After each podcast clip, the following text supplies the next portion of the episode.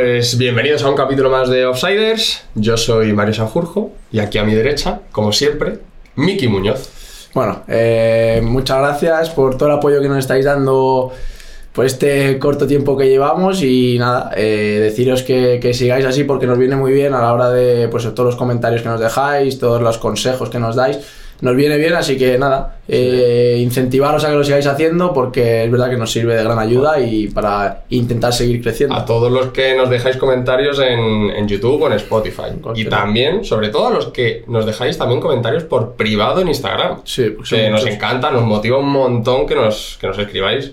Que al final, joder, eh, le dedicamos mucho tiempo a esto, le dedicamos muchas cosas y, y, nos anima mucho a seguir. ¿Vale? Así que vamos a presentar a, a nuestro siguiente invitado.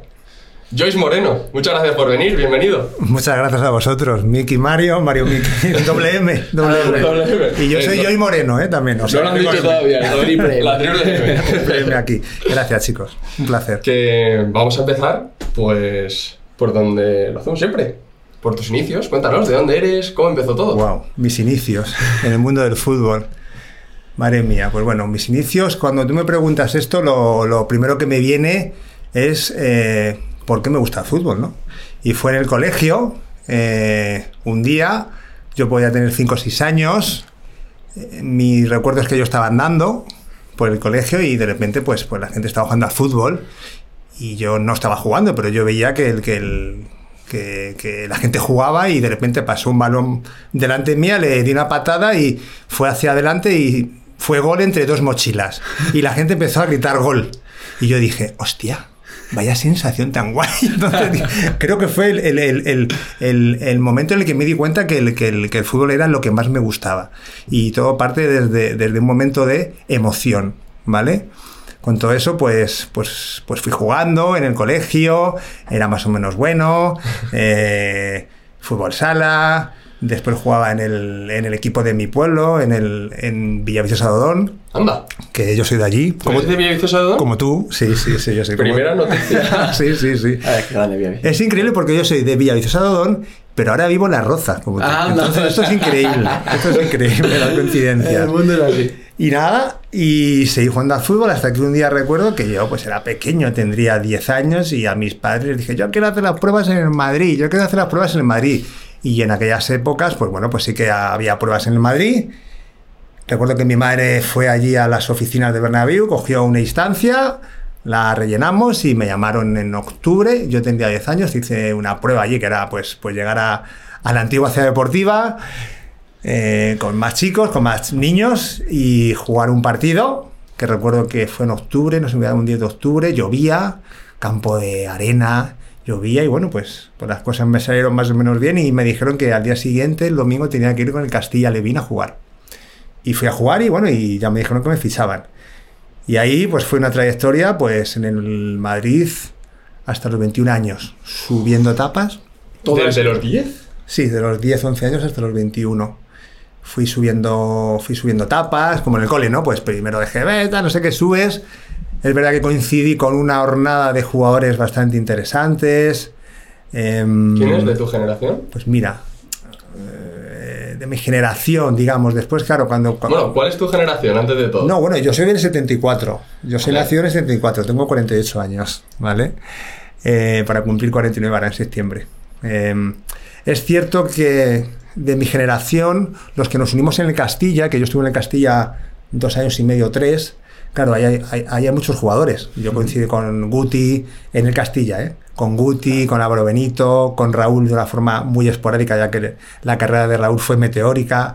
Pero sí que fueron tres años muy, muy satisfactorios porque, porque hubo jugadores, yo creo que el 95% de los jugadores del, del Castilla de esos tres años llegamos a jugar en, en, primera división y muchos de ellos en el primer equipo.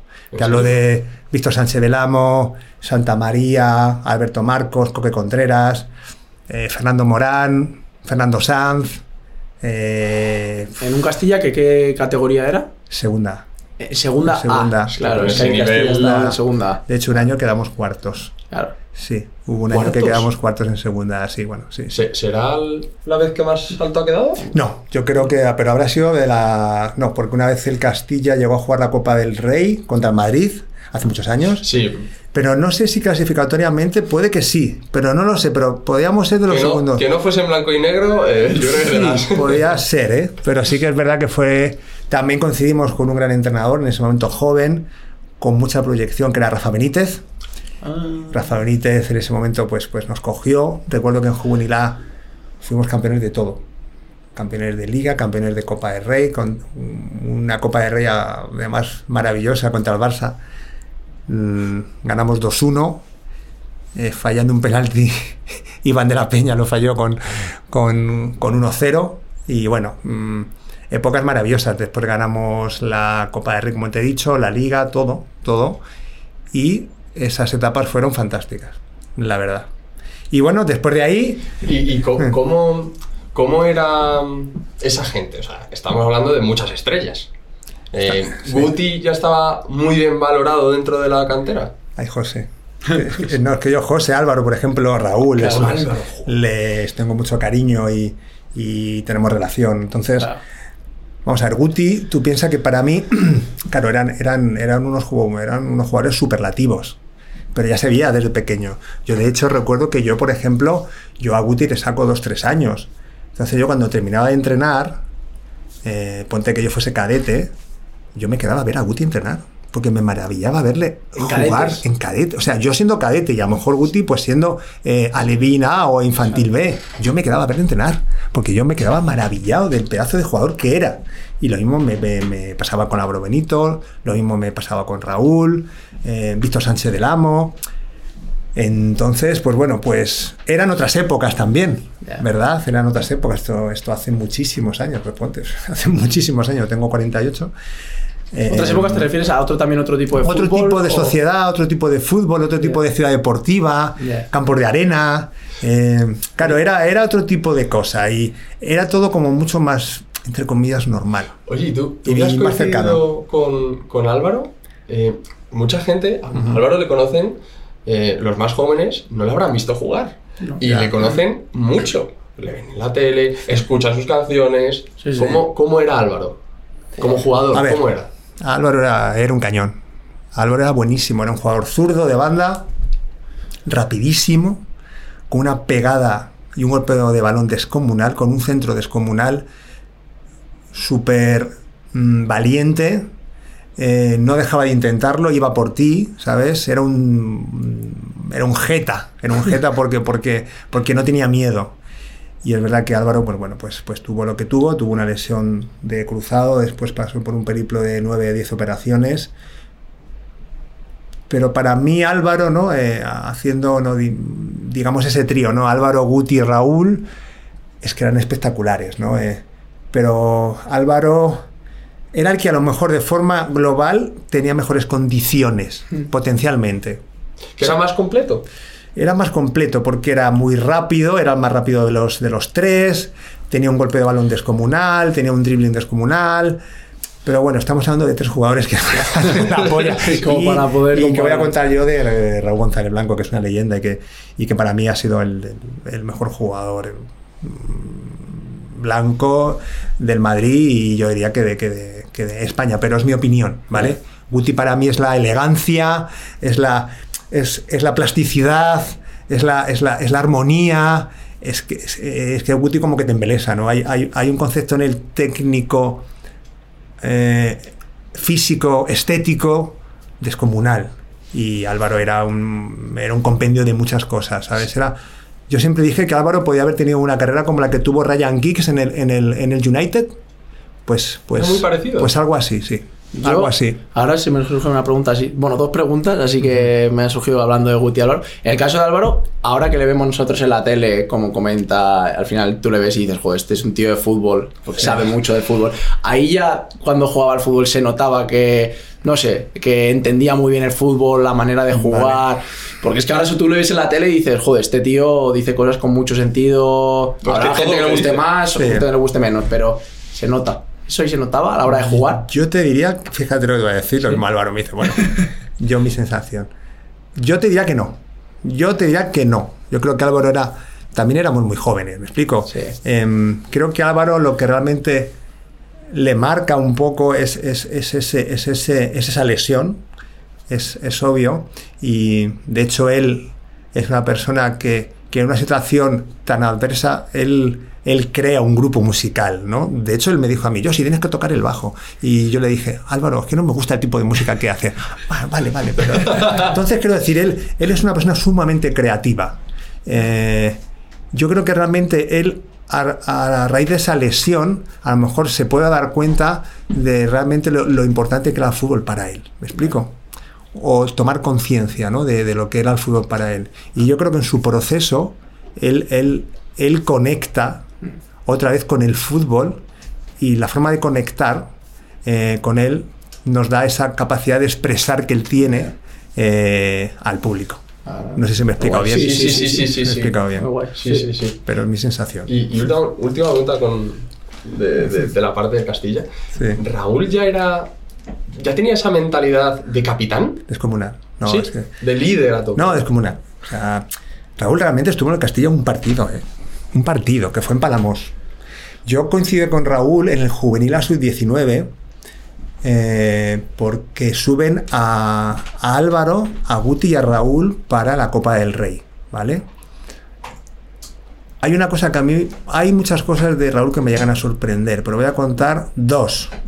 Dos. Una es el primer entrenamiento que yo recuerdo que era un doble de área, la capacidad que tenía de meter gol. Digo, no me lo puedo creer. Digo, hostia, es increíble. Me, me dejó o sea, me dejó sorprendidísimo. Digo, qué capacidad de meter gol y la concentración que tenía, la atención y el hambre que tenía. Primer partido de Raúl con el, con el, con el juvenil A, yo era el capitán. Era contra Sasuna y no se me daba que era, bueno, pues era su debut en el juvenil A. Primer córner a favor nuestro. Raúl saca el córner y me mira y me dice, va a ti, va a ti. Y me lo pone, tío. Y me llega el balón y lo fallo. Y me dice, no te lo dije. Y digo, si es que tiene razón el cabrón. Si es que, tiene razón para echarme la bulla. Y digo, o sea, esa personalidad, ese carácter. Y venga, voy a contar la tercera, que es la última, ¿vale? Mira, esto fue ese año, eran cuartos de final de la Copa de Rey contra el Badajoz, allí. Raúl estaba un poco mosqueado porque el entrenador no le había sacado de titular. Era de los pequeños, porque él tenía 16 en esa época. Y, estaba enfadado. Estaba enfadado y yo le vi antes del partido. Raúl, ¿qué te pasa? No, mister no me saca, estoy enfadado. no sé qué". Bueno, no pasa nada. Y recuerdo que en el segundo tiempo sale y metió tres goles. Metió tres goles. Pim, pim, pim, tres goles. Hat-trick. Entramos contentos porque pasábamos a semifinales. Y Raúl estaba, bueno, estaba ahí, pero estaba un poco enfadado. Digo, Raúl, no, no, no. no". Bueno. Autobús de vuelta, no se me da que era un autobús de esto de dos plantas. Y la gente muchas veces, pues en esas épocas, y yo creo que también ahora, pues, pues juegan a las cartas, ¿no? Pues una pocha, no sé qué. Yo no soy de, yo no soy de cartas, ¿eh? Yo no sé jugar a las cartas, pues yo siempre estaba arriba con mi libro, leía, tal y cual. Y recuerdo que Raúl me coge, él estaba arriba, y a, ponte a los 20 minutos de viaje, me coge y me dice, me toca, digo, hostia, digo, ¿qué pasa, Rulo? Me dice, ¿tú sabes jugar a las cartas? Digo, no tengo ni puta idea. Me dice, pues vamos a jugar juntos. Digo, ¿pero tú sabes? Me dice, yo sé jugar a las cartas. ¿Qué pasaba? Que en la parte de abajo pues estaba el mister jugando a las cartas y él quería ganar al mister. Y digo, y digo, Rulo, ¿tú sabes jugar? Me dice, vamos a Pachas y ganamos. Y venga, vamos. Ba- Bajé y dije, bueno, eh, Rulo y yo vamos juntos. Juega Rulo, ¿vale? Yo no tengo ni idea, pero Rulo. Le pego un repaso a todos. Le pego un repaso a todos. Y al mister cada vez que. ¡Pum! ¿Sabes? y me dijo, toma la pasta. O sea, detalles, tío, de, de, de, de- una persona superior, de verdad. Y con De un ganador. gen- ganador, ganador, un gen es. competitivo descomunal. Y bueno, y ahí está Raúl, eso es lo que es Raúl. O sea, un, un animal competitivo. Yo creo que junto con Rafa Nadal son los dos grandes cerebros, mentalidades competitivas del, del deporte español que yo conozca. eh, cuidado, seguramente se me escapa alguien, pero, si no pero- lo pero- son. sí, sí. pero me parece una cosa Para muy. Pero bueno. Buah. Y vaya, vaya historia. Eh, ¿Y cómo, cómo avanza tu, tu historia con el Castilla? No, con el Castilla, pues llegó un punto en el cual, pues bueno, pues Bueno, ya- antes de todo, ¿en qué posición jugabas? yo era central o lateral derecho. central o lateral derecho. Defensa, defensor. ¿Vale? Y antes de llegar al Castilla, Sí. para llevar un poco el orden, o sea, tú estuviste desde Alevín, has dicho, Sí. hasta Castilla todos los años, habiendo años... Bueno, Pues- hubo, hubo años en los cuales pues si subía de categoría, Eh. pues recuerdo que de la Livina subía al Infantil A, Mm. eh, del, del, del cadete A subía al juvenil B, ¿sabes? No es fácil, yo, Madrid eso, claro. yo estuve dos años, el primer año en el juvenil A era de segundo año también, ¿sabes? Ah, Después estuve, estuviste dos años. o sea, sí que, eh, sí que alguna vez, pues, pues, pues sí, bueno, más, más de una vez iba subido. Vamos, que está bien valorado dentro de lo Sí, la cantera. sí, sí que está bien valorado y de hecho coincidimos una serie de, de jugadores eh, pues, pues que sí que sí que estábamos bien considerados y que conseguimos muchas cosas y que al final pues bueno pues, pues el objetivo prácticamente de todos era intentar llegar a, al fútbol profesional y como te digo un 95 o 96% de los jugadores de esas épocas Eso no llegamos es- a fútbol no es fácil, profesional. ¿eh? que es que además lo hablamos el otro día con, no sé con quién fue, si con Joshua o con Sí. Rubén Ramos, eh, que hay algún, pues eso, lo, lo de la, que había siete jugadores de Atleti que iban a la selección española y tal, y que luego no llegaron al fútbol profesional ninguno, o sea que no es fácil que el 95% lleguen, No, no es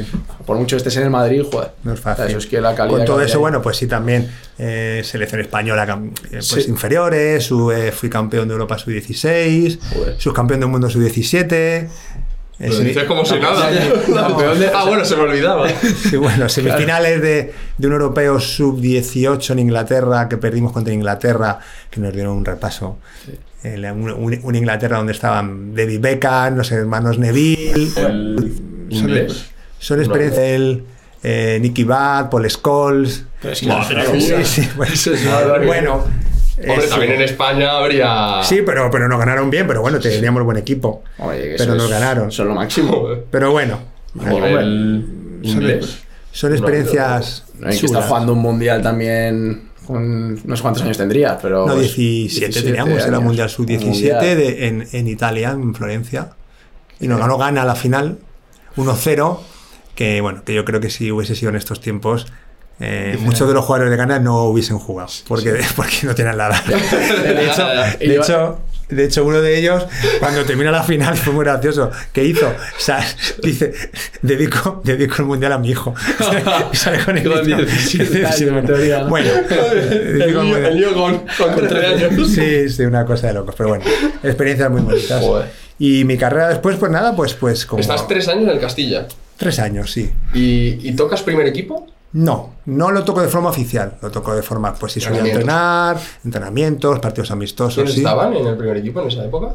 Pues yo subí con Valdano, en esa época entrenamientos y partidos no oficiales, Arsenio, Arsenio Iglesias, Capelo, Capelo también, que era- Capelo es un buen personaje, muy gracioso, lo digo con cariño porque no metía mucha caña. ¿Ah, sí? ¡Está muerto! ¡Está muerto! Pero bueno, era, era un tío encantador eh, en el fondo. Y bueno, sí que sí que subí partidos amistosos y tuve pues experiencias también muy positivas, que es, que es lo máximo. Hombre, al final estaba cerca, ¿no? También del primer. O sea, cerca entre comillas, te quiero decir, pero es segunda división. Tú estás en Sí. Castilla en segunda división, que no es a lo mejor como ahora que hay un, a lo mejor un salto mucho más grande. Sí, Joder, es- segunda división es profesional, es, Es una categoría.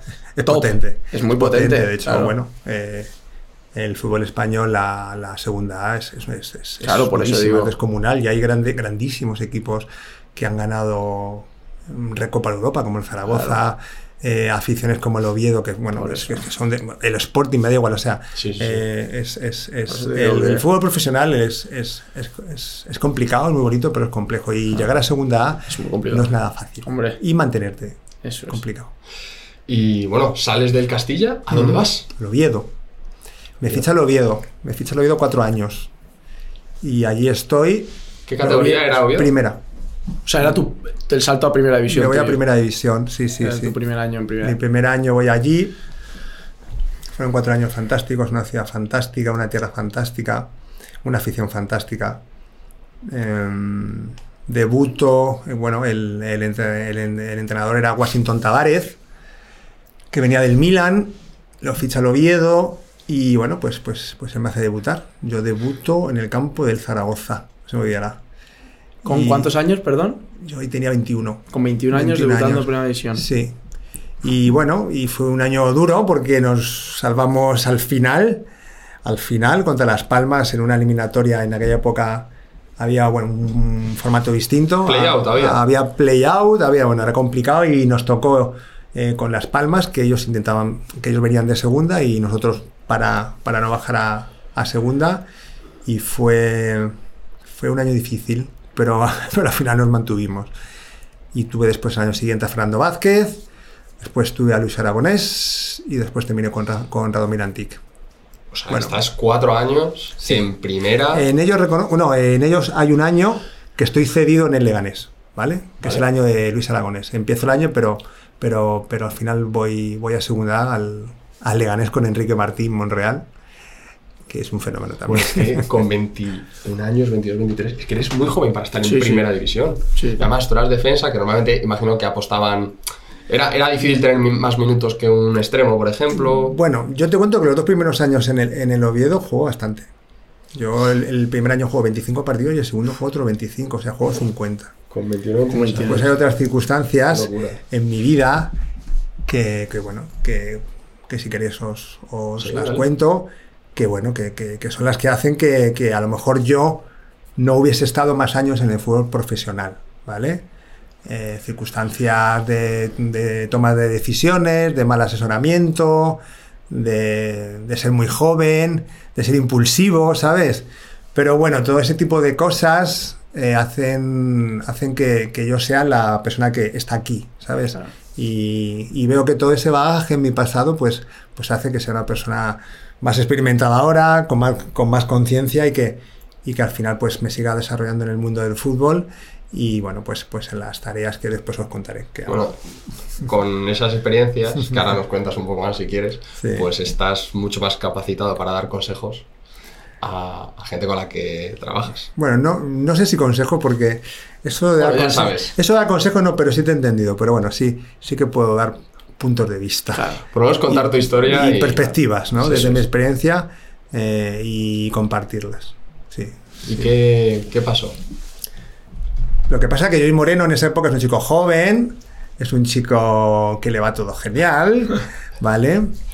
Es verdad que yo en el Castilla, mi último año en el Castilla, se me ocurre hacer una inversión con un grupo de amigos de, de una forma muy casual, eh, pues en el mundo de una, en el, en el mundo de la hostelería y montamos un pub que se llama Barnon Madrid, eh, que fue un pub de un renombre descomunal, descomunal. Y bueno, pues es un poco. eh, tengo claro que si, que, que si volviese a ese momento, con lo que sé, pues, pues eso no lo haría. Fue una cosa muy. Eh, muy divertida, todo nos fue bien, ¿sabes? Pero bueno, eso quieras o no, pues, pues yo era joven, ganaba dinero, jugaba en el Castilla, era el capitán, tenía, era socio de un pub de moda de Madrid. Lo tenías todo. Lo tenía todo.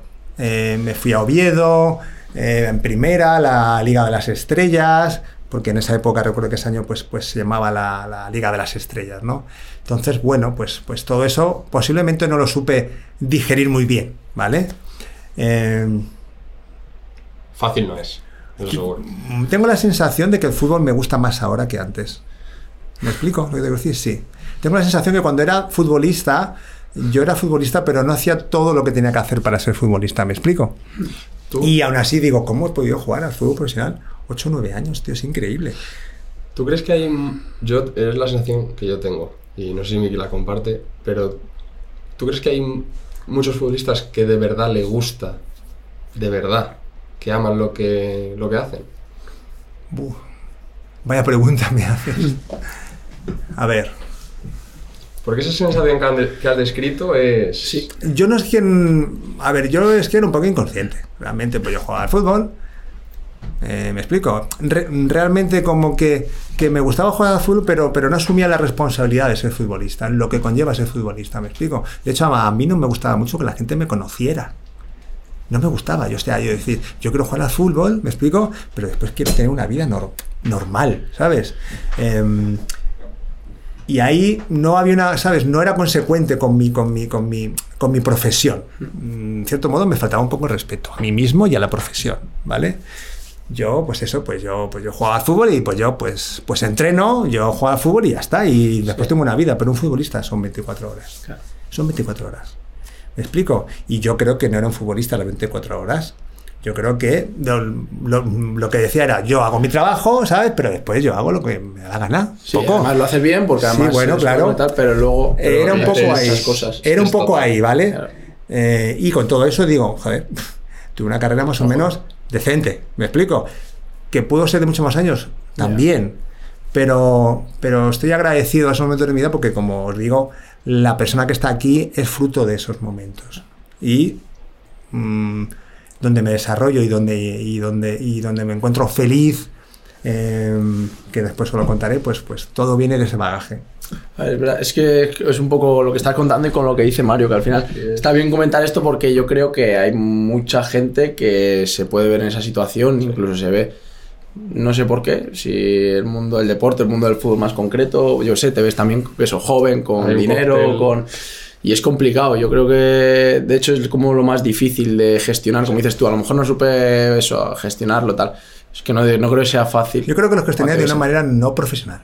¿Me explico? Ya. Bueno, pues, pues, pues yo soy futbolista, qué guay, ¿sabes? Pero también Ya. quiero hacer otras cosas. Cuando en el fondo, si tú eres un deportista profesional, eh, pero, eh, Sí. pero en cualquier ámbito, eh, Sí, en sí. cualquier profesión deportiva y tam- pues no sé cómo decirte, ti- tienes que serlo las, las 24 Ya, horas. Sabes que hay cosas que no puedes hacer. 24-7. Ya. 24-7. Ah. Y creo que eso ahora, pues bueno, pues está como más, como que el, como que el futbolista o el deportista lo tiene más presente, más presente. Después están otras cosas que seas capaz de gestionar, el dinero, la fama. Es que cuidado con el fútbol. ¿eh? El, el- el fútbol es un deporte que a nivel sociológico tiene un impacto descomunal. Si por ejemplo a ti Mario no te gusta el fútbol, tú vas a ver fútbol sin querer. Sí. A alguien que no le guste el fútbol, que no, no enciende la tele, mm, bajas a la calle, ves un balón, eh, te impacta.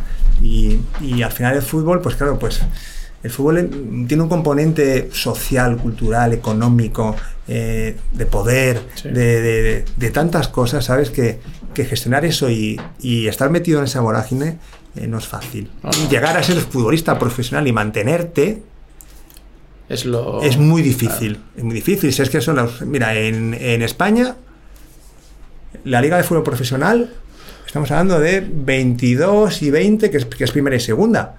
Estamos hablando de. Venga, vamos a hacer un número redondo, 40 equipos, ¿no? Porque Sí. eh, por 25 fichas. Pues te salen 1000 más o menos, pero de esos 1000. eh, estamos, eh, estamos hablando que, que- que- que están metidos extracomunitarios, extranjeros, comunitarios, Sí. pero y te estoy metiendo en los mejores equipos. Te estoy metiendo en Madrid, el Atleti, el Barça, ¿no? O sea, te, te estoy metiendo equipazos. Em, o sea, que son números muy optimistas. ¿Me explico? Entonces, pero claro, pero tú no compites. Si tú eres portero, tú no compites con un delantero. No. Tú compites con otro portero y con, ponte con otro de cantera que sube. Son tres, pues, pues ya multiplica. Si es que cientos. A ver, ¿cuánto sería? 3 por 22, ¿no? Algo así. Sí, eso, sí, bueno, sí, Mm, No, una centena. No, no, no, eh, no por, por 40, digamos, ¿no? Pero, pero metiéndote Sí. fútbol profesional, es que los números son esos, es que son oposiciones. Y estar ahí es jodido. Pero no estar, porque tú puedes debutar un día. No, no, es, es, Es estar. es estar un, un año, dos, tres, cuatro, ocho, diez. Eso es la polla. Sí.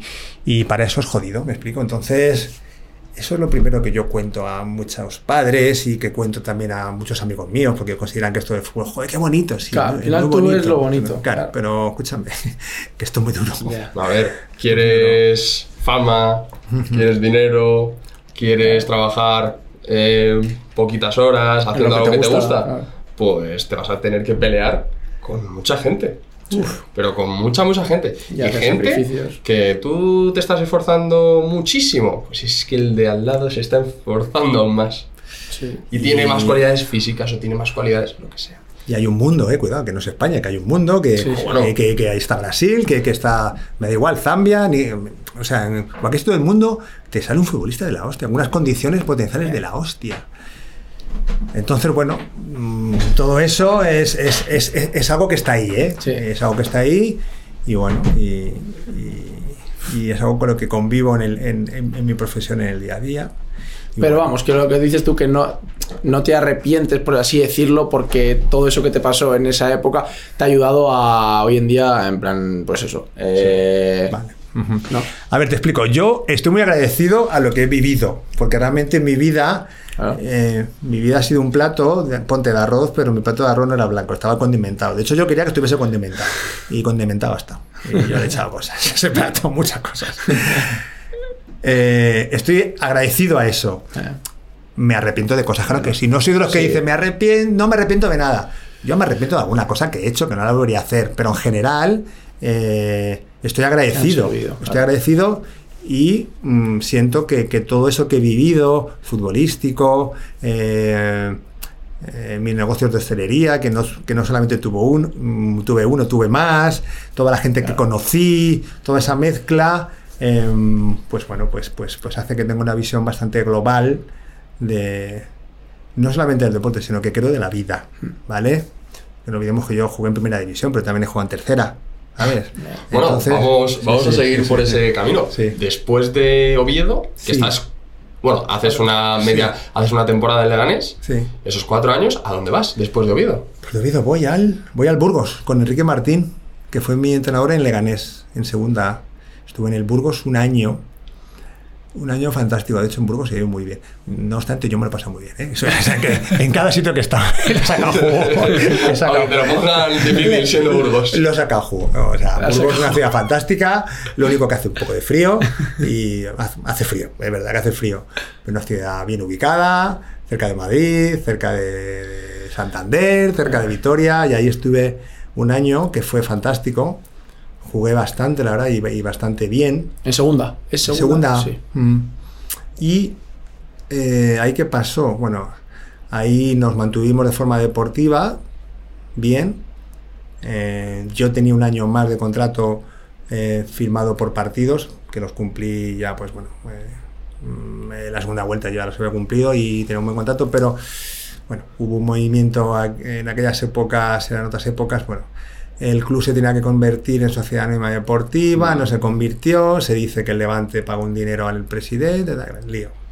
El equipo descendió, el Levante subió y claro, yo con la ficha que tenía, pues el, el, el Burgos en segunda, en, seg- Segunda en no segunda no, no me podía pagar. Claro. Tuve juicio, en aquellas épocas, hasta que no terminase el juicio, no podía jugar.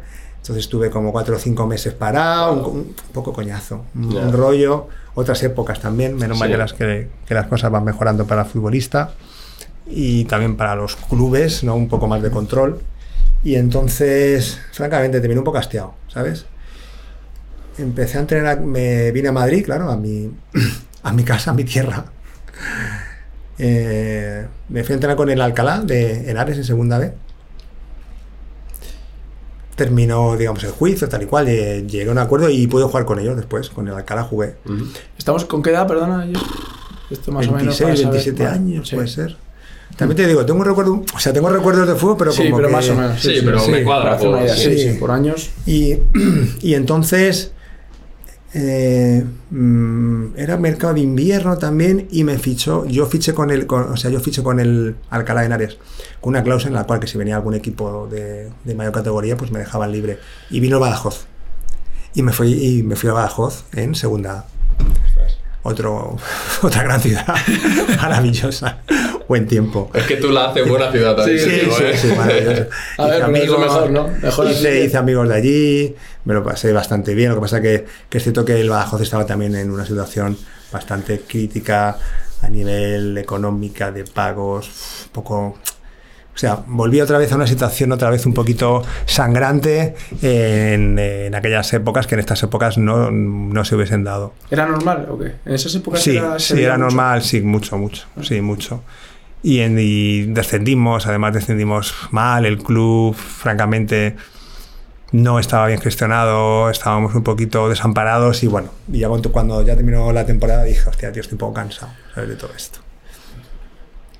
Entonces, al año siguiente, volví a Alcalá de Henares, sí, sí, volví a Alcalá, estuve un año en Alcalá, en segunda E, también estaba un poquito más cerca de mis negocios aquí en Madrid, eh, mis, mis, mis pubs, digamos. Porque yo- estaban, digamos que iba muy bien esa Iba parte bien, de hostelería. sí, iba muy bien. Ibas Muy bien. creciendo negocios, Sí, ibas sí, cogiendo sí. más locales, Sí. bueno, que te ibas atando. Correcto. Entonces, Y eso hacía que tu, eh, ambición, por así decirlo, tus ganas por el fútbol o por seguir tirando para arriba, por seguir peleando por estar en primera división, segunda división, fuese a menos, a más, normal, tú Mira, jugando. mira, Miki, me, me has hecho una buena pregunta porque viene un poco de, de los inicios míos, ¿vale? Yo cuando tenía 13, 14, 15 años, si tú me preguntabas qué quería ser, yo contestaba dos cosas. Una era, quiero ser futbolista profesional y otra, quiero tener pubs. Y lo conseguí, sí, sí, quiero tener pubs. Y lo conseguí muy pronto. Lo conseguí con 20 años. Y yo creo que ahí, en cierto modo, seguramente ahí, cuando, cuando llegué, digamos, a esa cima de, mis objetivos, como que me quedé un poco pancho, me quedé tranquilo, me quedé un poco en gula, digamos, ahí comiendo uvas, ¿no?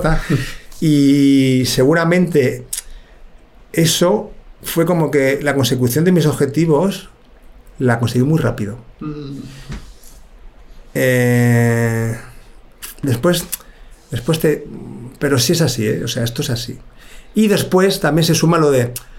Hostia, lo del Burgos. Ya. Hostia Sí. puta, otra vez lo, de, lo del Badajoz. En, en ese momento yo tenía, digamos, una fuente de ingresos bastante... que no era futbolística, entonces te digo, mira, que procuro un poco al fútbol. Voy a encontrar ese lado un poco de, de, de divertirme, ¿vale? De divertirme, ir al Alcalá, ¿sabes? Venga, estoy en casa, compito, ¿sabes? Ya está. Y en el Alcalá estuve un año y después me fui a jugar porque me di cuenta que tampoco estaba para jugar en segunda vez, porque llega un momento en el cual tu cuerpo no está, ¿eh? Y en segunda vez me, me costó. Jugué, pero, pero me costó. Entonces dije, no, pues ya, ya, ya me tengo que ir a... Y me fui a Santa Ana, en tercera. Al Santa Ana en tercera. ¿Y eso con qué edad? ¿Con qué edad? Pues a lo mejor podía tener ya, y podía tener Cercano a los 30, 30, sí. 30, 31. Sí. Y entonces tomé la decisión, dije, bueno, pues estoy en tercera en el, en el, Alca- en el Santa Ana y dirijo uno de mis locales, ¿vale? Y dirigí uno de mis locales. Full time en. Sí, en un poco 50-50, bueno, sí. Eh, error, error, error, de verdad, porque, porque, porque hasta me costó competir en tercera división. O sea, digo, hostia puta, no estoy, no estoy para competir. Y mm, entonces llegó un punto en el cual uno de mis socios, Paco Sanz, Paco Sanz, el hijo de Lorenzo Sanz, uno de los, Ah, vale, los sí, hijos sí. de Lorenzo Sanz, Paco, eh, me dijo, ese año terminó y me dijo, yo sí voy a cogerle Granada como presidente en tercera. Dice, ¿por qué no te vienes? Y yo la verdad que estaba un poco hasta arriba de tanto curro en, en- en los locales, en este caso en Serrano 41, que dije, hostia, me tengo que resetear un poco, ¿sabes? Porque esto, esto está bien un año, pero no veía que para mí fuese ser director de una sala más tiempo, ¿sabes? Entonces a mi pareja se lo dije, digo, ¿por no, por qué no vamos a Granada? Yo a Paco le dije, Paco, quiero ver si estoy bien y si soy competitivo. Si no soy competitivo, pues, oye, pues, pues si, si no me veo, lo, lo dejo, pero bueno, venga, va. Y fui para allá y fueron dos años maravillosos, maravillosos. De hecho, creo, fíjate cómo es la vida, creo que ha sido el momento de fútbol. eh, creo que ha sido, no sé si, pero dirá que sí, ¿eh? uno de los tres momentos, pero dirá que el primero de fútbol donde yo me sentí más feliz con el fútbol, en Granada, en tercera división, en el ascenso de, de un 24 de junio contra el Guadalajara, en los Cármenes, reventar los Cármenes, yo siendo, siendo capitán, Claro. y ganamos en la prórroga. El campo, se, bueno, el, el campo se inundó y yo me vi, me vi flotando. Y es increíble que, que- Es- que- que fue el, el momento más bonito y más emocionante de mi vida futbolística en el Granada. En Granada, Otra digamos, tercera a segunda. La segunda vez. Cuando has jugado en primera división. Sí, pero, pero fue el momento para mí, bueno, también mi, mi debut en, en- en primera, eh, con el Oviedo, pero el momento de emoción, de, de- de- de satisfacción, de un logro, de, de una emoción y, y de felicidad fue, en- fue en el Granada. Sí, sí, sí. Así fue. Joder. Qué bueno. tío. Hombre, qué bueno, porque además tú te vas a Granada sin saber si. Si voy a estar, vas si no voy a estar. Eso es, y sin saber si vas a vivir ese tipo de emociones tal y que se te presente así. un año complicado. Era complicado porque empezamos muy mal, no sé qué, bueno, hubo de todo. Eh, yo encima era, era, entre comillas, ¿no? Pues era el, el amigo del presidente, era capitán, Claro. pero bueno. Lo sacamos adelante, fantástico y fue maravilloso. Y al año siguiente me quedé en segunda B con Bisnik, de entrenador, y ya decidí terminar en el... Iba, iba a dejar el fútbol ya, porque bueno, ya está. Pero un amigo mío me dijo, joder, sí, si tú estás para jugar todavía, no sé qué. Siempre hay un amigo que dice eso. Hostia, un, un ex compañero. Me dice, vente conmigo al, al, al San Andreu. Hostia, San Andreu, a Barcelona, tercera. Dice, Joan Gaspar era, era el presidente, vamos a vivir en la playa, en Castelldefels, entre Gavà y Castelldefels, vamos a vivir de puta madre, nos van a pagar bien, que es verdad, vamos a subir. Y venga, va. Y pasó todo lo que me dijo. Ascendimos, vivimos de puta madre y ya sí que ese año ya sí que ya sí que decidí que ya tiene que dejarlo. Porque, porque ya tan, es verdad que hubo el acercamiento del Sanse aquí en, en Madrid, pero ya me di cuenta que no. Claro, yo venía del, del, del San Andreu, que, que, que, era un club de tercera, pero un club profesional. O sea, eh, había una pasta de cojones, entrenamientos por la mañana, pagos al día, equipazo. Eh, y con todo respeto a Sanse, que estoy muy agradecido, pero era otra cosa, no, sí. no, no, era donde venía y yo, y, y yo no me veía ya para, para eso, pero, pero con todo respeto y sí. con todo cariño al, al, al, Sanse, que es un club fantástico. Sí. ¿eh? Entonces ahí como que ya puse fin a mi, a mi carrera. Ahí, eso fue el último año. El último año. Con dos ascensos. Ahí el fútbol, ahí el fútbol te dice, ah, porque el fútbol nunca lo querías dejar. El futbolista casi nunca quiere dejar. Ahí, bueno, pero ahí el fútbol casi nunca. Digo casi nunca, digo casi nunca, ¿eh? Digo casi nunca. Pero ahí el fútbol me dijo, oye, ya, ya está bien, ¿eh? Y yo me di cuenta, dije, sí, sí, ya está bien. Hombre, y ahí, ya está bien, ¿eh? Joder. Y ahí, eh... pues bueno, y inicié un año sabático. Sabático. Inicié un año sabático y. Y bueno, claro, como tenía pues mis negocios de hostelería, un año sabático, tal. Eh, donde me lo pasé muy bien, hice muchas cosas, me encontré con un amigo mío que, del cole que no veía hace muchos años, que, era, que es director de cine, Rodrigo Rodero. Hostia, yo sí tal, no sé qué cuánto tiempo, pues me metí dentro de su mundo, el, el mundo de la dramaturgia y tal, entonces me lo pasé genial. Y después también me saqué el título de entrenador. Digo, bueno, pues, pues me saco el título de entrenador. ¿Te picaba eso? Sí, porque dije, bueno, ¿qué hago? Bueno, ah. pues, pues venga, pues me saco el título de entrenador y me saqué los tres niveles, pero el primer año coincidí, encima es el primer año, primera asignatura, técnica, teoría, que es un poco rollo. un poco rollo. y creo que mi profesor, creo que mi profesor fue Marcos Jiménez, que es el segundo entrenador de sí, Raúl. Sí, sí, sí. Yo sí, yo, wow, que nos conocemos de la cantera del Madrid, porque él estuvo en la cantera del Madrid. Jolín, ¿dónde estás? En el tribal, en preferente. No me jodas, tal. Entonces era el rollo ese de las prácticas. Digo, oye, Marcos, ¿cómo es esto de las prácticas? Vente conmigo, joder, y yo te la firmo, vienes conmigo. Yo creo que Marcos lo que quería era que jugase con él. Pero yo no quería, pero yo entrenaba con ellos. Entonces recuerdo que a los dos meses a Marcos le pregunté. Le dije, oye, Marcos, ¿cómo vais? O sea, Marcos, ¿cómo vais? La... No, mitad de tabla, tal. Ay, estoy en preferente. Y digo, vale, digo, tío, pero yo los chicos les veo que son buenos, tío, ya, pero bueno, pues, estamos ahí. Y le dije, Marcos, por favor, ¿me puedes decir, cuando juegues contra el mejor equipo de, de la categoría, dímelo que voy? Vale, pues vale. Recuerdo que me dijo, el fin de semana que viene jugamos contra el Arroyo Molinos, era, que consideraba que era el mejor equipo. Y fui a verla allí, en Arroyo Molinos, una mañana de sol. Quedaron 0-0. Esto era primera vuelta, pues a finales, a lo mejor. Y le dije, Marcos, ¿estos son los mejores? Dice, sí. Digo, no, no. Pues entonces tienes que subir. Porque soy mucho mejores que ellos. ¿Tú crees? Bueno. Entonces, venga, vamos. Se subió.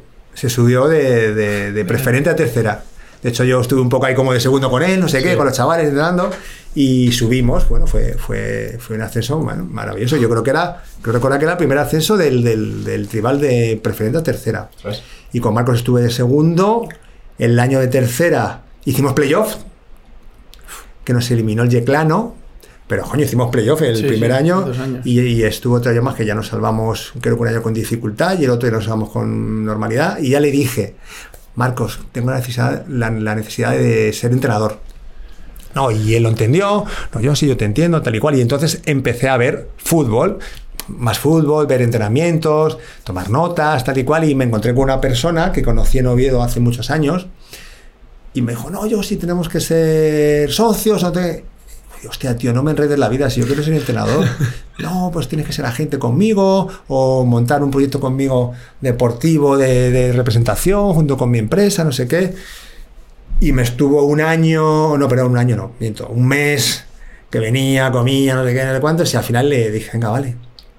Y ahí inicié con él un proyecto, un proyecto, bueno, de, de una empresa, es verdad que me dio toda la, la libertad del mundo, y la verdad que la cosa pues no fue mal. Estuve con, con este proyecto ocho años.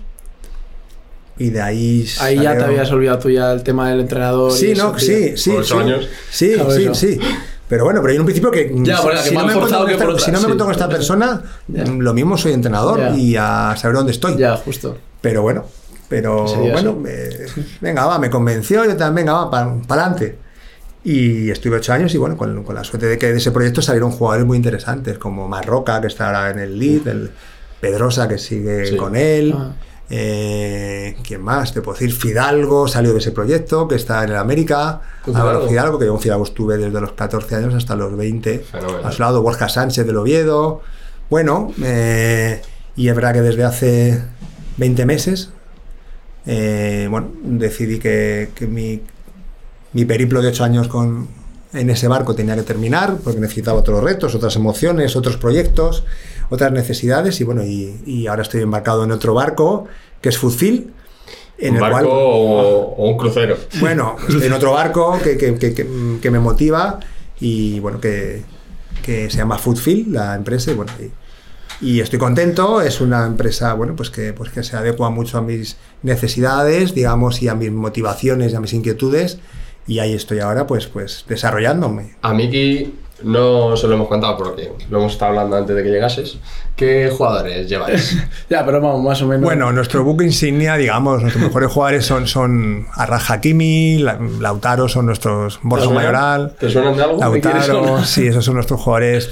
Posiblemente se me escapa alguno, pero digamos que nuestro buque insignia es, es, es Arraf, Lautaro, Borja Mayoral. Borjita. Eh, tenemos esos jugadores y, y después, bueno, pues, pues, pues un poquito más jóvenes, pues eso, pues, pues Arribas en el Madrid, Álvaro Rodríguez eh, del Madrid, el Alto, Doctor, el capitán, Álvaro Martín. eh, Jugadores- en el, en el Atlético María Gismera, a Hitor Gismera, que es, que es, Ah, que está sí, que es, que es medio centro. Eh, bueno, mm, Sí. se me olvidarán muchos, ¿eh? pero vamos, Claro. un poco para, para que tengáis una referencia de. Gente Eh, bueno. top, especial. Eso es. Bueno, especial. Sí. eh, sí, bueno, seres humanos, eh, trabajar con seres humanos es, es- es fantástico, pero también tiene su matiz porque, porque cada uno somos como somos. Sí. ¿Me explico?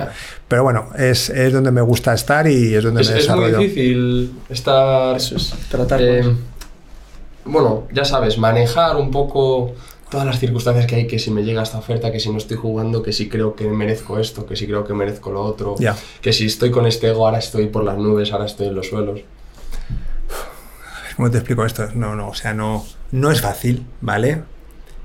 Eh, cada ser humano es distinto, cada familia es distinta, hay que tener un respeto, por lo menos yo, yo lo tengo, un, respeto descomunal sobre, sobre las familias, sus creencias, sus ideologías, eh, su formación también, porque eso es muy importante, pero, pero, pero, pero siempre respetarlo, ¿eh? Y poder adaptarte a ellos también, ¿sabes?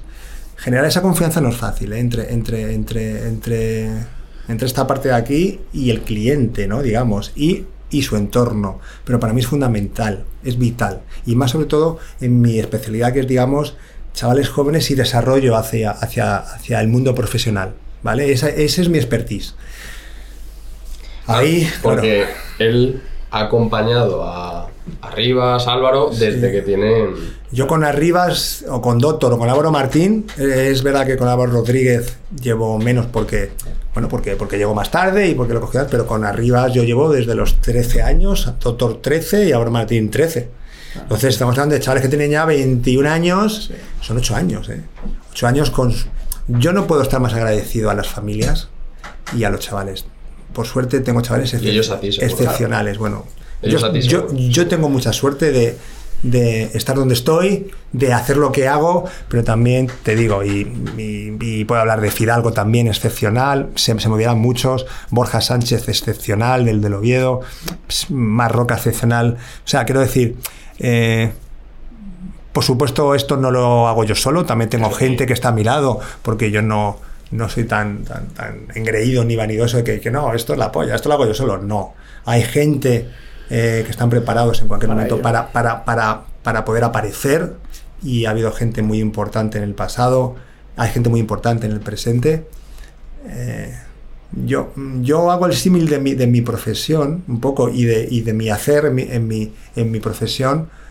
Ha- Hago dos símiles, ¿no? Hago uno con la cocina y hago otro como con, como con los serpas, ¿no? Eh, lo- los serpas, ¿no? Pues son esas personas Sí. que, te, que como que te ayudan, ¿no? A, a subir el Everest, a subir un 8000. Y, hostia, es que, es que subir un Everest es la polla, un 8000 es la polla. Y, y yo he subido un 8000 y me he caído y me he despeñado y me explico. Entonces yo sé lo que es el Everest, ¿sabes? Sí.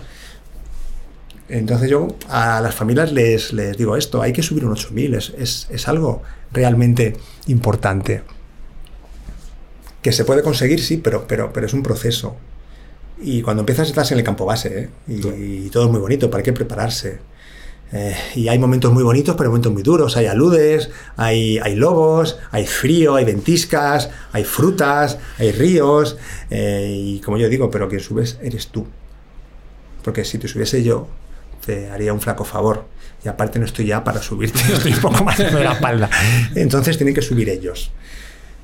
Y ese proceso es la hostia. Con la cocina que digo, pues, pues eso, pues, pues es como cuando entra un buen producto por, por, por, por la cocina, ¿no? Y, ese tomate que es de alta cocina, que tiene esa potencialidad, hay que llevarla a acto, ¿sabes? Entonces, eh, ese, ese arte, ¿no? De, de, de- de ese jefe de cocina, pero esa comunicación con sus pinches, ¿no? De ahora toca este toque de fuego, déjalo, eh, ahora toca esta especia.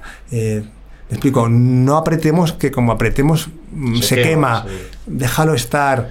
eh, todo eso es algo maravilloso. eh, y, es funda- y es fundamental el chico y la familia, en el cual yo también aprendo mucho de ellos. eh. Aprendo un montón. De hecho, hace poco yo a, yo estaba hablando con Álvaro Fidalgo, con el cual tengo una relación excepcional, que está en el América de México saliéndose. Sí. Y le decía una cosa, digo, joder, ¿cuánto me habéis enseñado vosotros? Porque yo también aprendo del proceso con ellos. Digo, ¿cuánto me habéis enseñado, tanto tú como Borja, de esa primera jornada que tuve? Digo, que se están aprovechando esto. Dice, Es verdad, digo, se están aprovechando, claro, porque yo he mejorado también. Claro. No soy el mismo de hace ocho años. Entonces, bueno, ni seré el mismo dentro de ocho años, ¿vale? Pero bueno, creo que, creo que terminaré mi vida como los Rolling, ellos en el escenario tocando, pues yo, pues yo en esto. Esa es mi sensación. Parece que hay buena relación, o que en este caso la empresa tiene buena relación con la cantera del Real Madrid, ¿no? Una relación muy, muy directa. Sí, con la cantera de Madrid, también con el Atleti, ¿eh? tenemos ¿Sí? buena relación, con... Sí, pero es verdad que a lo mejor, pues sí, pues hay relación con el Madrid. Y yo también, bueno, pues, pues yo también, como fui jugador de la cantera del Madrid, pues a lo mejor sí que sí que he ido más para allá, ¿no? Pero, pero bueno, mm, trabajar con seres humanos da igual que sean de- del Madrid, del, de- de- del Betis, da igual, porque trabajas con seres humanos. Es verdad que, que dentro de los clubes cada club tiene su idiosincrasia, ¿eh? Sí. que, que- es importante que la sepan. ¿eh? Es, es- es importante saber dónde estás. No lo mismo un jugador del Madrid, o me da igual, lo del Betis, que uno del Bilbao. No lo mismo uno del Celta de Vigo que uno del Barcelona. Eh, hay, hay, hay una serie de, de- de connotaciones que es importante que se sepan y, pero bueno, todo este proceso es la polla. Ser, ser, ser, un, ser un buen representante, ser una... eh, co- conlleva muchas cosas, ¿eh? porque a mí mis amigos me preguntan, ¿qué tal tú? Joder, cómo mola, ¿no? Eh, bueno, cuidado. Cuidado Claro. que mola, que son 24 horas, 7 días, no paras. El fin de semana vas a la contra porque no paras. Em, y bueno, y, y tienes que tener un conocimiento no solamente legal, futbolístico, eh, medios de comunicación, la familia, contratos, viajes, relaciones públicas. Sí, es muchas lo que hablábamos de antes. Es agotador. Son. Es agotador y hay que ser muy completo en esto, ya sea de forma individual o como empresa. Eh, y es una gran responsabilidad, la cual, bueno, pues yo desde mi parcela la asumo encantado, porque esta, eh, esta, responsa- esta responsabilidad me da libertad. Y una pregunta que yo quiero hacer que es, eh, cuando sale Ancelotti diciendo que Álvaro va a ser jugador del primer equipo, eso vosotros ya lo sabíais. No, ¿Os enteráis en el momento en el que Ancelotti sí, sí, sí, es así. Bueno, yo pues, por lo menos más lo dijo, bueno, pues, a ver, mm, ¿Quién soy yo para, para, para, negar lo que ha dicho Ancelotti, no? Bueno, pues. ¿Y, qué? bueno, y esa noticia, como dijo, ¿Álvaro la sabía? no, no, no. no, Nadie lo sabía. No, Álvaro no sabía. Sale Ancelotti y dice, oye, que sí. No, bueno, pues Ancelotti dice lo que dice. ¿Quién, quién soy yo para desdecir a Ancelotti? No, aparte de una noticia, pues bueno, tan, tan buena, ¿no? Para, para los intereses de Álvaro. Eh, ya está. Todo esto lo que pasa que es verdad que, pues que puede tener un impacto en el chaval, ¿no? El que sea. Eh, bueno, pues te puedes tratar de normalizarlo. Eh, mira, habla, hablando de Álvaro Rodríguez, es un chico que desde que yo llevo con él no ha dejado de, de- de- de pasar cosas. De pasar cosas. Del juvenil B al Castilla. O sea, eh, ha sido un torbellino todo lo que ha pasado, ¿no? Y la verdad que él, siendo tan joven, mentalmente me, me, ha, sor- me ha sorprendido su capacidad de, de- de, bueno, de, de llevarlo de una manera más o menos mm, sana, ¿vale? Eh, pero claro, que si Castilla, que si League. Cuando él, cuando yo empecé con él, su objetivo era a ver si puedo tener más minutos en el Juvenil B que el año pasado. Entonces todo se dispara. Fun, fun, fun, fun, eh, selección española, eh, Uruguay, sudamericano, eh, vuelta, primer equipo, fun, fun, fun, lesio- Goles, primer goles, equipo. lesiones, no sé qué, o sea, Portadas. portadas. Entonces todo esto, claro, claro, pues, pues hay que estar ahí, ¿no? Eh, eh, su familia que es encantadora, su madre que es un cañón, Juan Carlos que la pareja de, de su madre es una pasada, eh, pues yo, nosotros como empresa, ¿no? Sí, es decir, El- tú el- también. eh, Porque eh, además es como un poco lo que te pasa, lo que te pasó a ti en el sentido de que eres joven, estás alcanzando eh, muy rápido cosas muy grandes, porque lo suyo ha sido, como dices tú, en nada, y saber gestionar eso, Bueno, tienes, no, lo- y- tú le puedes servir a modo también, como decía antes Mario, de que tú has tenido esa experiencia, entonces yo Sí. creo que se puede ver reflejado en ti y decir, joder, más cercano lo puedes tener, ¿sabes? Y él, él yo creo que lo huele. Incluso Claro. no hace falta ni que sepa qué ha hecho, mm, ni si sale por la noche no. Él lo puede No, bueno, saber claro. seguro, lo huele. Sí. Claro. Bueno, es verdad que tengo un, gran conocimiento Claro. de, mis, de mis jugadores, ¿no? Con- o de los chavales, de las familias, porque son muchos años de, de co-crear una, una, una relación y una confianza. Y prácticamente pues les conozco al dedillo como ellos a mí. Pero bueno, forma parte de esto. Yo vi un. que yo creo que Miki también lo pudo ver. En el clásico, en el último clásico en el Bernabéu, sale Álvaro y. bueno, hay un córner, hay alguna jugada, tal, y él fuer- eh, fuerza un córner. Mm. y se ahí- gira ahí a la grada. público, Sí, sí, Y es el- verdad, sí, sí, y yo- sí lo vi.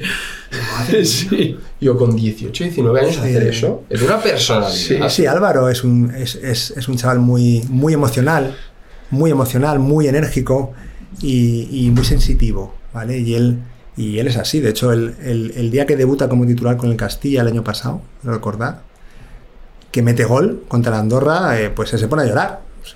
Que, que- que salió en la prensa, ¿no? El chaval se, se pone a llorar, pero porque él es pura emoción. Él es pura emoción.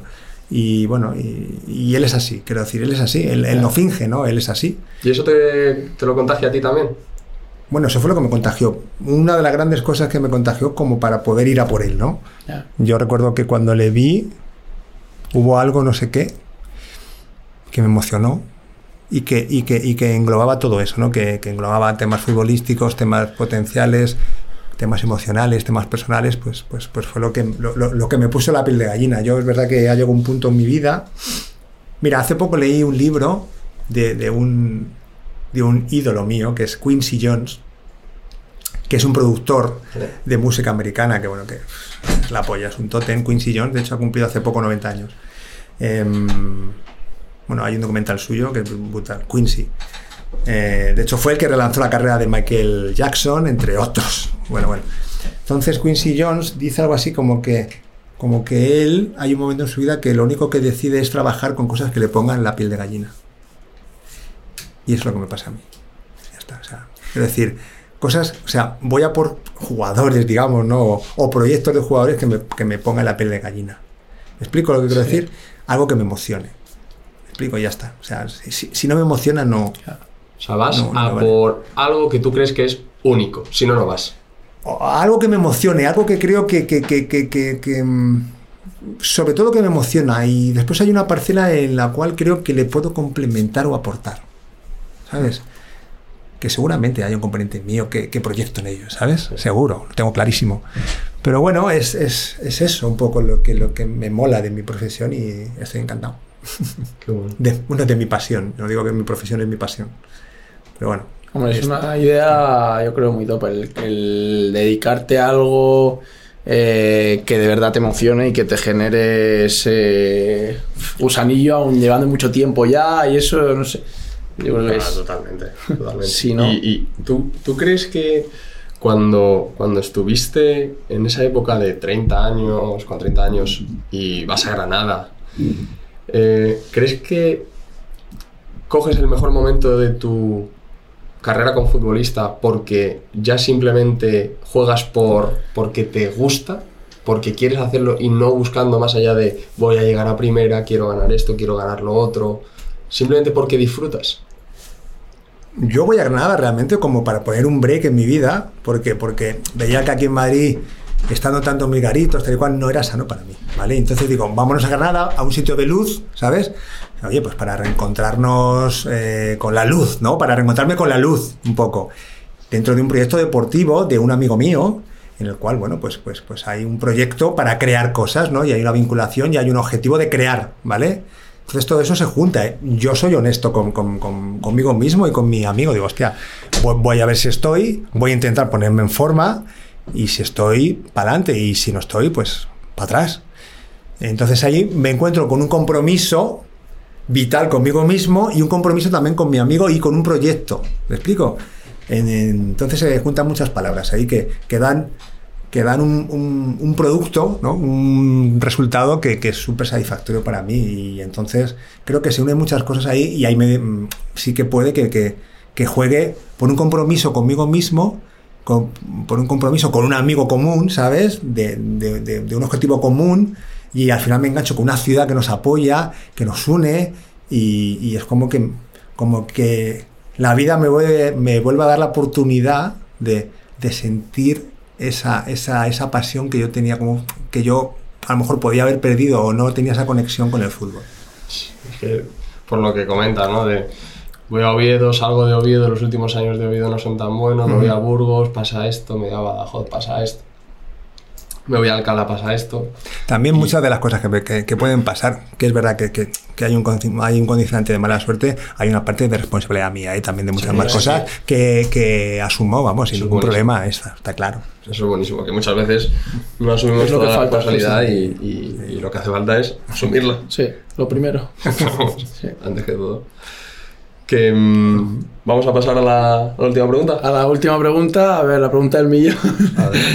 Nada, simplemente. Eh, Cuidado, aquí nos puede. Ya, ya. Saludamos a todos los que vienen y, y nada, simplemente que nos digas quién te gustaría que puede venir eh, a tener una charla con nosotros, a que nos cuente, bueno, conocerás a gente por un tubo, pero bueno, no sé, alguien que creas que puede, pues eso, aportarnos a la gente que nos ve, pues Que le pueda poco. gustar, que pueda aportar a la, a la gente que nos ve, a los jugadores que nos ven. A ver, pues me han venido a la cabeza dos personas. Dilo, dilo, dilo. Aunque me pueden venir más, ¿sabes? Más. Pero claro, vamos a ver, a mí venirme a la cabeza me, me vienen dos. Que uno es Álvaro, Álvaro Benito. Álvaro Benito. ¿Le Álvaro conoces Benito. o- Ahora Y otro podría ser Marcos Jiménez también, que es el segundo entrenador ahora mismo del Castilla. Esas dos personas. Álvaro Muy bien. o Marcos. Lo que no sé es si van a poder. Ya, no, lo de- ¿Sabes no, por qué? lo de Sí, o. por- no, Bueno, y- no sé si van a poder, joder, porque al final Álvaro anda muy liado, a lo mejor tiene algún condicionante, quiero decir, pues con, Sí, no. contractual, en, ¿sabes? En, su- Sí, en sí, sus sí. historias, pero me, bueno, pero me vienen Álvaro Benito y, y Marcos Jiménez. Esta invitación no tiene fecha de Claro, o sea, esto es- se lanza y. Esto lo puede coger cuando quiera. Aparte, Sí, son, sí. son fantásticos, son, son fantásticos. Y antes de, de cerrar, tú que, que ves tanto fútbol, que tratas con tantos jugadores, em, ahora mismo, ¿qué le dirías a alguien que quiere, que quiere ser futbolista? ¿Qué le dirías? Estamos hablando de alguien, vamos a ver, eh, estamos hablando de, de- de alguien que tiene potencialidades para ser futbolista. sí. Vale. Mira, hay, hay, hay una cosa con la que me encuentro mucho, que yo me he encontrado conmigo mismo, y, pero que es algo muy, muy, muy, muy, muy social, muy común, que es el miedo. Es el miedo. O vives en el miedo o vives en el amor, ¿vale? Para mí el amor es valentía, el miedo es miedo, ¿vale? Es, es, es egoísmo, es, es- encerrarte, es... ¿sabes? Rechazo, sí. Entonces, em, yo hay una persona que conozco, que no voy a decir el nombre ahora, pero que es un grandísimo deportista, que hablando con él un día, largo y tendido, me di cuenta de una cosa, que su, que su vida y su carrera era un acto de amor. Es una entrega incondicional a su, a su deporte y a su familia. ¿Vale? Y lo que yo diría a un chaval, jóvenes, vea por todas y no tengas miedo. No tengas miedo y vea por todas, porque el miedo nos ancla, nos ancla, nos atemoriza, no nos deja abrirnos, no nos deja ser nosotros mismos. Y es un poco eso, ¿no? Eh, vea por todas que no hay nada que perder y que la vida es para los valientes. Qué bueno. Cuánta razón y, y- y cuán difícil es eh, llevarlo a la práctica. Es difícil. Pero es la clave. Soy un experto en miedo, ¿eh? Yo, yo he vivido mucho en el miedo.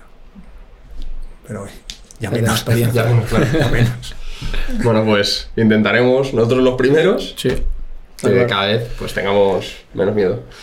Eh, Joyce, mil gracias, nos ha encantado. Bueno. Es eh, lo que nos podrías contar. En más, en más capítulos es increíble la cantidad de experiencias que puedes tener. Sabes que no podía contar muchas más cosas porque, te- porque tenía que poner nombre y apellido si no voy a poner. Ya, eso nos lo dicen muchos invitados y tú podrías, vamos, Bueno. tirarte aquí No, pero- un montón de tiempo, pero es. Bueno. Es espectacular. eh, Muy top. Bueno, creo que a la gente le va a flipar. Sí. Le va a flipar. yo nada, pues muchas gracias. WM, Mario. Triple M. He estado encantado. He estado encantado, la verdad. Y, y francamente he estado muy cómodo. Me, me he abierto. eh, he hablado desde el amor.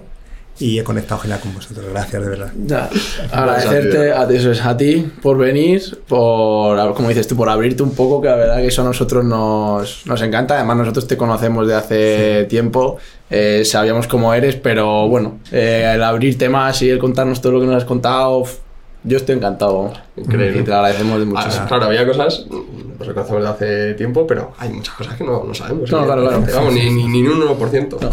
Y bueno, eh, a la gente, por favor, si no estás suscrito, suscríbete. Déjanos comentarios. ¿Que te gusta el podcast? Genial, déjanoslo, háznoslo saber, porque a nosotros nos viene muy bien. Sí. Que al final dedicamos mucho tiempo a esto y que nos pongáis comentarios, sea por privado o sea ahí en, en YouTube o Spotify, lo agradecemos un montón. Sí. ¿Vale? Así es. Y nada, Y hasta la semana que viene, ¿no? próximo capítulo nos vemos. Gracias. Adiós. Gracias. Adiós. Chao. Gracias, chicos.